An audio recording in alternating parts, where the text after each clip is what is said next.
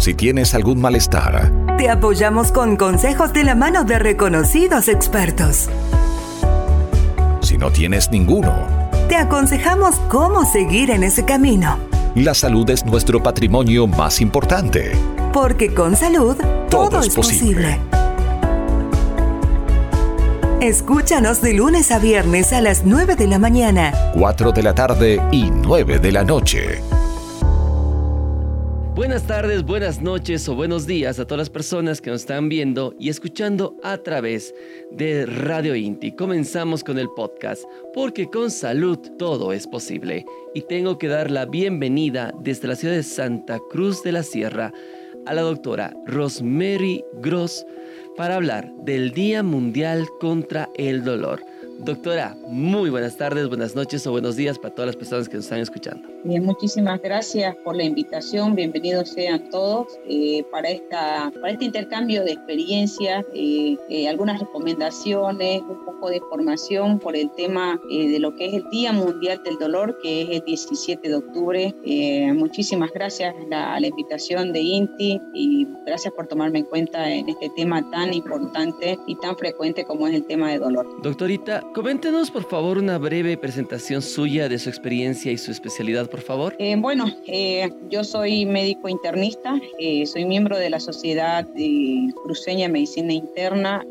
actualmente trabajo en el Hospital San Juan de Dios como coordinadora de la unidad de epidemiología y jefe de la, del Departamento de Docencia e Investigación. desde el año pasado venimos trabajando con el tema del COVID y con algunas experiencias en el tema del manejo de dolor y de enfermedades infecciosas. Y doctora, ¿por qué se celebra el Día Mundial del Dolor, contra el dolor? ¿Por qué se celebra el 17 de octubre? Eh, bueno, eh, eh, fíjese que el tema del alivio del dolor dice que es un derecho universal de los seres humanos, estipulado en la Carta de los Derechos Humanos de las Naciones Unidas del año 2000. Es así que es promovido por la Asociación Internacional para el Estudio del Dolor, IAS, y de la Organización Mundial de la Salud desde el año 2004. Es así que el tema para este año se va a centrar en el tema de la difusión de estrategias de prevención del dolor eh, a investigadores médicos y a pacientes. ¿En qué consiste la prevención del dolor, doctora? El tema de, el tema de prevención eh, del dolor eh, implica todas,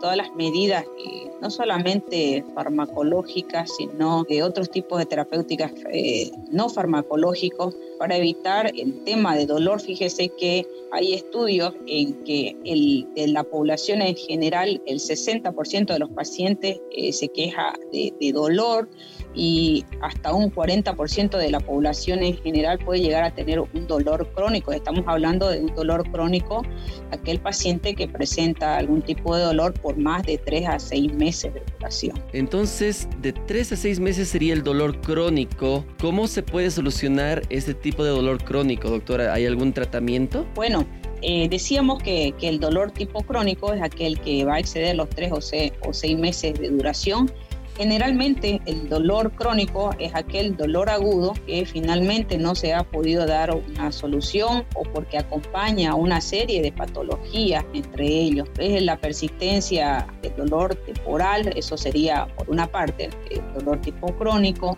y decíamos que puede ser secundario a problemas fisiopatológicos, como por ejemplo el sistema nociceptivo. De acá en esta parte, fíjese que dentro de, de las enfermedades que van en aumento, por ejemplo, es la diabetes, ¿no?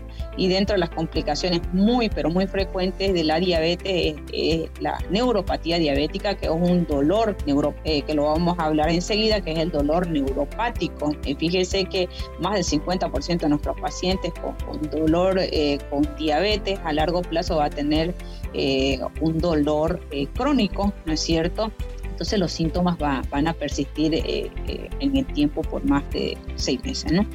Ya que estamos entrando a diferentes tipos de dolor, ¿cuáles existen, doctora? Bueno, los dolores los podemos clasificar de dos maneras. Uno por el, por el tiempo de duración y decíamos que el dolor agudo es aquel que presenta por menos de tres meses de duración el otro sería el dolor crónico que tiene una duración por más de 3 a 6 meses y por la fisiopatología nosotros en la parte médica lo, lo, podemos clasificar por el dolor nociceptivo y dentro del dolor nociceptivo está el dolor somático, el dolor sensorial. Luego tenemos el dolor neuropático que comentábamos anteriormente, ¿no?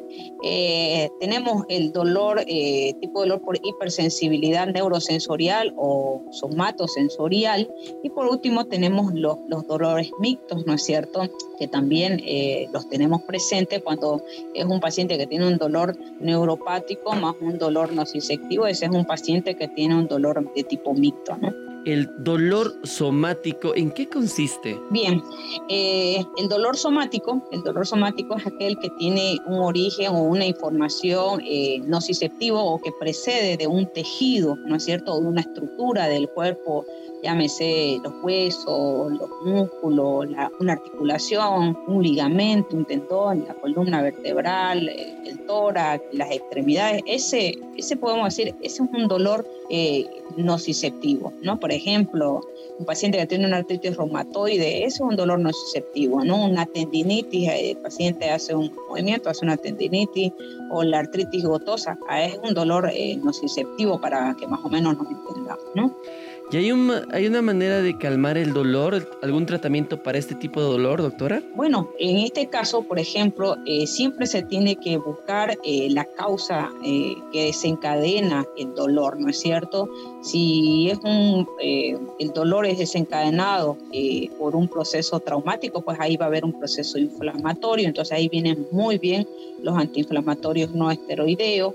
dentro de los antiinflamatorios no esteroideos tenemos en primera línea, por ejemplo, tenemos el paracetamol, tenemos el diclofenaco, que es un eh, fármaco eh, muy, de muy buena calidad, bastante seguro, ¿no es cierto? Entonces ahí podemos utilizar bastante, bastante bien el eh, tema de manejo, ¿no es cierto?, de dolor. Pero si además de eso asociamos que el paciente tiene una lesión este, a nivel de, de, los nervios, ¿no es cierto?, iba bastante muy bien combinar eh, un antiinflamatorio con una vitamina B, que las vitaminas B, sabemos que la, la B1, la B6 y la B12, que son las neurotropas, asociados van a ser un sinergismo, entonces van bastante bien eh, en este tipo de tratamiento. Ahí tenemos un poquito de tratamiento para un tipo de dolor que, y, me, y como estábamos hablando de tipos y la doctora dio varios, es ¿cuál sería el dolor visceral? Bueno, el dolor visceral eh, en realidad viene de los órganos internos, ¿no es cierto? Llámese el corazón, los grandes vasos, pulmones, la vía respiratoria, el aparato digestivo, todo lo que nosotros tenemos como órganos internos, ¿no es cierto? La parte urológica, los riñones, las vías excretoras, el, el aparato respiratorio ¿no es cierto? Ahí hablamos de un dolor tipo visceral, ¿no es cierto? Y el dolor visceral tiene una característica que es difusa y a veces no, no siempre el paciente logra localizar la zona, ¿no es cierto? De hecho, puede ser un dolor referido por, por otras localizaciones, por ejemplo, un paciente con un cólico renal inicialmente tiene un dolor a nivel de fosa renal y posteriormente va a referir un, un dolor en el bajo vientre que, comúnmente lo encontramos o a veces el dolor puede irradiarse hacia las regiones eh, de los aparatos del aparato reproductor. Entonces dependiendo eh, de la causa pues va no siempre el paciente va a referir el lugar eh, exacto de la, de la lesión. A veces a muchos pacientes y creo que a muchas personas que están escuchando y en mi caso también nos pasó decir que nos duele algo en un momento dice me duele mi estómago me duele en el costado y después dice, pero no, por, no sé por qué, entonces tienen que ir viendo qué tratamientos se tiene que seguir para calmar ese dolor en el tiempo. Eh, sí, justamente correcta, correctamente. Fíjense que, el dolor tipo visceral eh, no siempre es tan fácil de, eh, de medicar o de, o de llegar a, la causa que, lleva al dolor visceral. Fíjese que, por ejemplo, en un paciente con una apendicitis aguda en fases iniciales de la enfermedad, el dolor inicialmente está localizado en el epigastrio y en la medida que pasan las horas se localiza en la fosa ilíaca derecha, ¿no? Entonces, si decimos que está el dolor inicialmente en la boca del estómago, uno puede pensar que es una gastritis, ¿no es cierto? Eh, y puede ser catalogado por, o medicado por, eh, de otra manera, ¿no es cierto? O un dolor eh, en un cólico biliar, ¿no es cierto? A veces el dolor puede irradiarse hacia la espalda, hacia el hombro, ¿no? Entonces ahí vendría esa una característica del dolor visceral. Entonces eh, cuando hablamos de manejo de dolor siempre hay que buscar cómo comenzó, dónde comenzó y en la medida este, hacia dónde se ha localizado el dolor muchas de las personas que les duele eh, ciertos organismos en cierto momento el cuerpo y piensan que es por, me duele mi estómago porque es, con, es gastritis y voy a tomar este medicamento y me va a calmar pero puede ser que no sea tanto así y que puede ser más peligroso tomar esos medicamentos y apenas tu cuerpo o apenas eh, te duela algo del cuerpo, creo que es bueno ir al médico. Sí, correctamente. Eh, siempre es recomendable ante, el ante un paciente con dolor eh, evaluar, ¿no? Evaluar las causas que desencadenaron el dolor, ¿no es cierto? Eh, fíjese que, eh, por ejemplo, bien decía usted el ejemplo típico de una apendicitis, que si yo empiezo a tomar analgésicos voy a, eh, voy a enmascarar el cuadro y, y una apendicitis, si yo no hago el procedimiento quirúrgico, el paciente se va a complicar con una peritonitis. Entonces, no siempre la automedicación es lo recomendable. Y yo siempre digo, en el tema de, de diagnóstico, el mejor médico siempre es el último ¿no? Porque ya el paciente a veces ha pasado, ya se ha prescrito, se ha automedicado con, algunos fármacos y, finalmente cuando no se llega a una solución eh, y ya la enfermedad ha evolucionado, finalmente pues ya llega al colega donde le, después de haber pasado por varios episodios, por, varios, por varias terapéuticas, llega al diagnóstico de la enfermedad, ¿no? Y por eso siempre recomendamos en el podcast de Porque con salud todo es posible que apenas tengas algún dolor eh, o si te sientas mal es ir a un médico es ir a un especialista y no automedicarte que es lo más peligroso que puedes hacerlo. Y, ya, ya tenemos varias recomendaciones de varios doctores que hemos hablado en el podcast que siempre nos decían, vayan al médico, no esperen hasta el último, porque el cuadro se puede complicar. Así es, así es. Doctora, y seguimos con los tipos de, eh, dolor, el nocicéptico o Sí, el dolor nociceptivo. El dolor nociceptivo eh, es aquel que es el resultado de, la actividad de las vías eh, neuronales, ¿no? o es secundaria a un estímulo real o un estímulo que podría potencialmente dañar el tejido, ¿no es cierto? Eh, fíjese que el dolor nociceptivo es la forma más común del dolor crónico. Y fíjense que dentro de los dolores crónicos, la artrosis es la causa más frecuente de dolor tipo crónico. Fíjense que ahora ya envejecemos eh, mucho más que tal vez que nuestros antepasados. Hoy eh, yo tengo pacientes de 98, de 100 años. De hecho, hace un par de años eh, se hizo una prótesis de cadera, una paciente de 113 años, ¿no es cierto?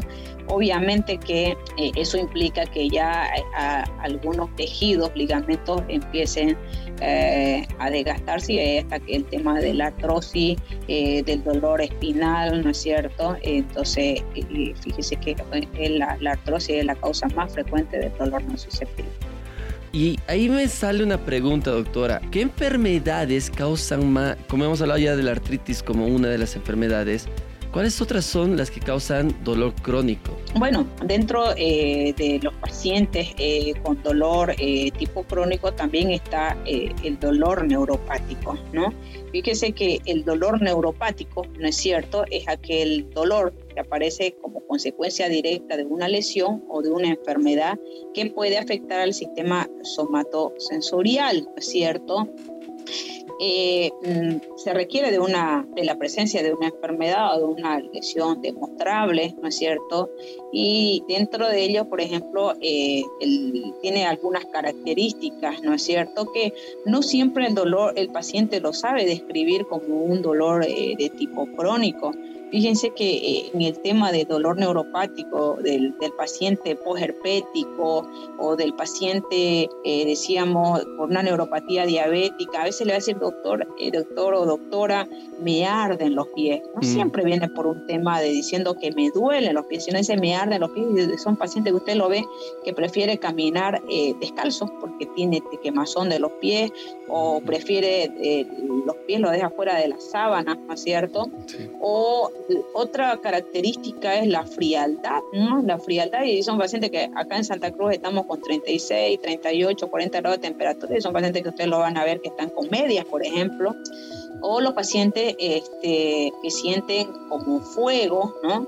O algunos sienten la sensación de parestesia, en medicina decimos parestesia, o también hormigueo o, sensación de pinchazo, ¿no es cierto?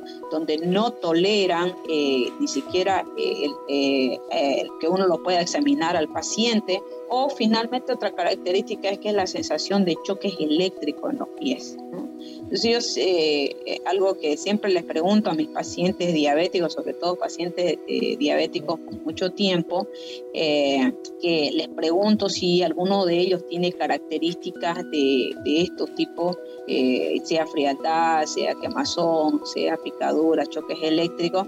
¿Por qué? Porque este paciente va a tener problemas de caída, ¿no? ¿Por qué? Porque no siente bien, hablábamos de un tema no susceptivo, ¿no es cierto? Entonces al no sentir bien, se va a caer. Y si mi paciente se cae, se me fractura otro tipo de dolor, ¿no es cierto? Y entonces ahí aumentamos causa para que mi paciente pueda tener eh, dolor. Y algo que está también muy frecuentemente eh, en aumento, eh, obviamente porque cada día hay mayor cantidad de diagnósticos, son los dolores oncológicos, que también, obviamente porque hay compromiso de lesiones de estructuras, de tejidos por una tumoración y eso provoca también dolor de tipo crónico en estos pacientes. Doctora, ¿y qué tratamiento, qué se puede hacer? Eh, porque hablábamos un poquito de los pacientes que tienen diabetes, diabetes como tal y pierden y les duelen los pies, eh, tienen más sensibilidad o hasta algunos pueden perder la sensibilidad de los pies y lastimarse, eh, cortarse y no sentir ya nada justamente en esos momentos. ¿Qué tratamiento se tiene que seguir? Apenas sientes algún hormigueo, algo, frío, calor en los pies. ¿Qué, tratamiento se tiene que tener? Eh, bueno, en el caso del paciente diabético, una de las cosas que eh, personalmente recomiendo y justamente eh, el 14 de noviembre, el Día Mundial de la, de la Diabetes, ¿no es cierto? una de las recomendaciones es mantener las glicemias del paciente, alcanzar las metas de tener glicemias aceptables para evitar las complicaciones. Una de las maneras que uno identifica que nuestro paciente no está haciendo buenos controles o no está alcanzando las metas es cuando empieza eh, con molestias a nivel de las extremidades, ator, quemazón, choques eléctricos, por ejemplo, eh, esa es una de ellas, ¿no? Eh, y se puede dar algún, algún tratamiento, en este caso se debería dar este tratamiento, si el paciente pulsa con dolor, se, se puede dar antiinflamatorio, ¿no es cierto? Decíamos, si tengo muy buena función renal, podría utilizar un diclofenaco.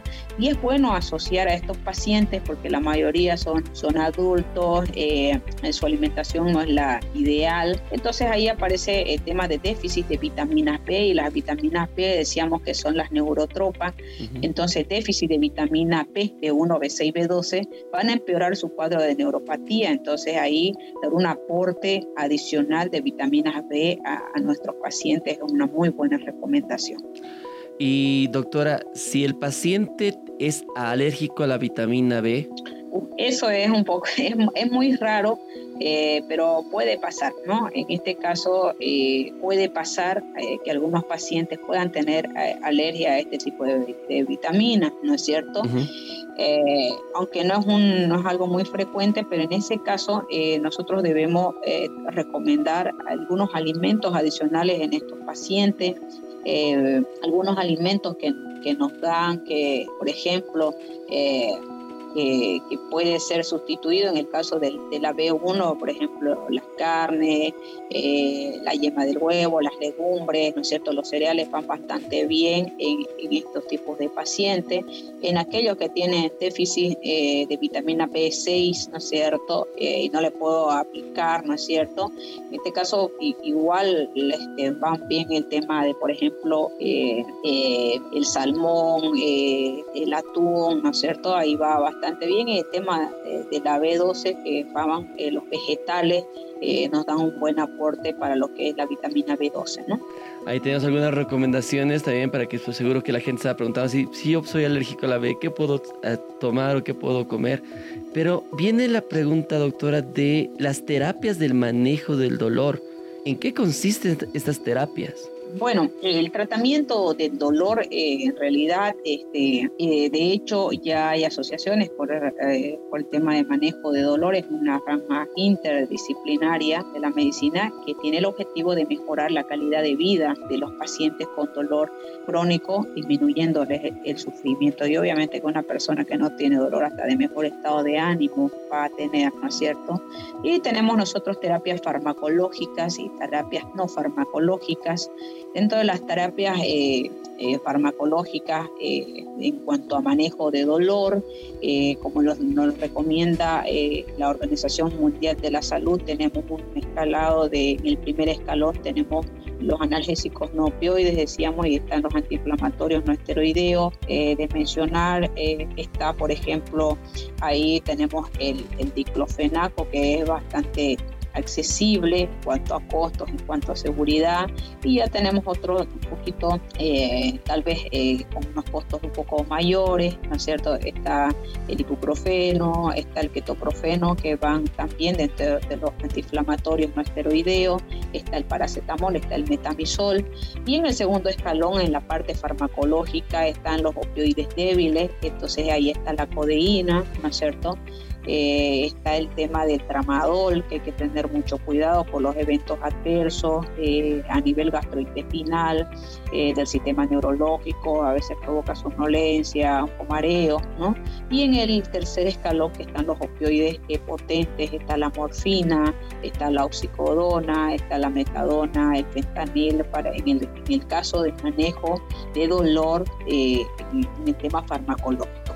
Y en el tema no, farmacológico, dentro de las recomendaciones está la terapia, por ejemplo, de, masaje, que puede aliviar mucho la parte de los músculos eh, tensionados, ¿no es cierto? Ayuda a relajar y disminuir el tema de dolor. Se puede utilizar, eh, hay terapias de ultrasonido que pueden ayudar a, aliviar el dolor, ¿no es cierto? A través de ondas sonoras que provocan calor eh, en el nivel de los músculos. Eh, para mencionar también la acupuntura puede ayudar a reducir el dolor y otros síntomas, ¿no es cierto? Utilizando algunas agujas eh, delgadas que pueden equilibrar los canales de energía del organismo. La bio-retroalimentación, ¿no es cierto? Nos ayuda también de manera diferente, ¿no? La estimulación eléctrica eh, puede ayudar a controlar el tema de dolor a través de electroestimulación nerviosa, transcutánea, a través de los TENS, ¿no es cierto?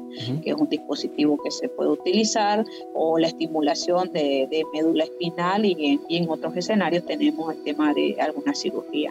Algo también en la parte farmacológica para mencionar, hay algunos eh, antidepresivos que pueden ir bastante bien en el tema de dolor y el estado de ánimo eh, por ejemplo, hay antidepresivos eh, duales como la duloxetina, eh, ahí van bastante bien en el tema del paciente con dolor tipo crónico y depresión, uno de los fármacos que se recomienda, ¿no? y la venlafaxina que también va bastante bien en estos pacientes. La mejor recomendación, ya tenemos varios justamente la, que la doctora nos está diciendo, las terapias de manejo de dolor, pero doctorita, la mejor recomendación es que apenas sientas algún dolor, es como una alerta del cuerpo, decir algo está fallando. Ve al médico inmediatamente. Así es, Alan. Eh, eh, hay que tener mucho cuidado con el manejo del paciente con dolor, eh, porque la automedicación puede llevar a complicaciones sin lugar a duda. Eh, si exageramos en las dosis de los antiinflamatorios, eh, debemos recordar que a largo plazo podemos llevar a falla renal, ¿no es cierto? Eh, o complicaciones gastrointestinales, gastritis farmacológica, entre ellas, ¿no? muchas veces, a ver, y es muy frecuente el tema de hecho, eh, los corticoides que también están dentro de, los pacientes eh, que se automediquen para el tema de dolor, ¿no? ya que los corticoides tienen una acción antiinflamatoria muy potente Entonces muchos pacientes usan corticoides a largo plazo, lo que los lleva a complicaciones como un síndrome de Cushing y hablamos de síndrome de Cushing, cursa con hiperglicemia, estamos hablando de diabetes, cursan con osteoporosis, con hipertensión, con ganancia de peso y otras complicaciones. Entonces eh, la mejor recomendación eh, es evitar la automedicación por las complicaciones eh, que puede conllevar o que puede retardar, ¿no cierto?, el diagnóstico de una patología y por lo tanto el tratamiento definitivo en algunos pacientes.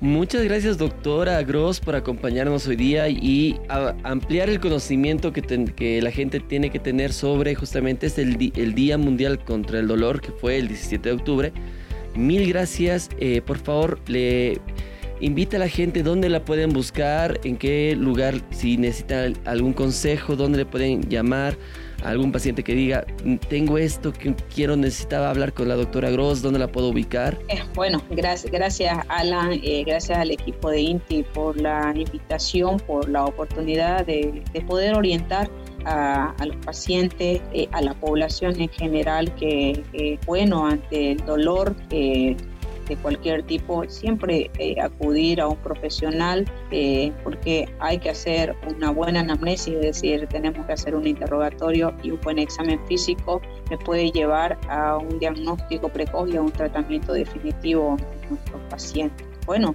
yo eh, además de trabajar en el hospital, tengo una consulta en Centro Médico Saludame, que también los invitamos a que nos puedan eh, seguir. En las páginas está el Centro Médico Saludame, que queda en la calle Cobija 555, donde también son bienvenidos.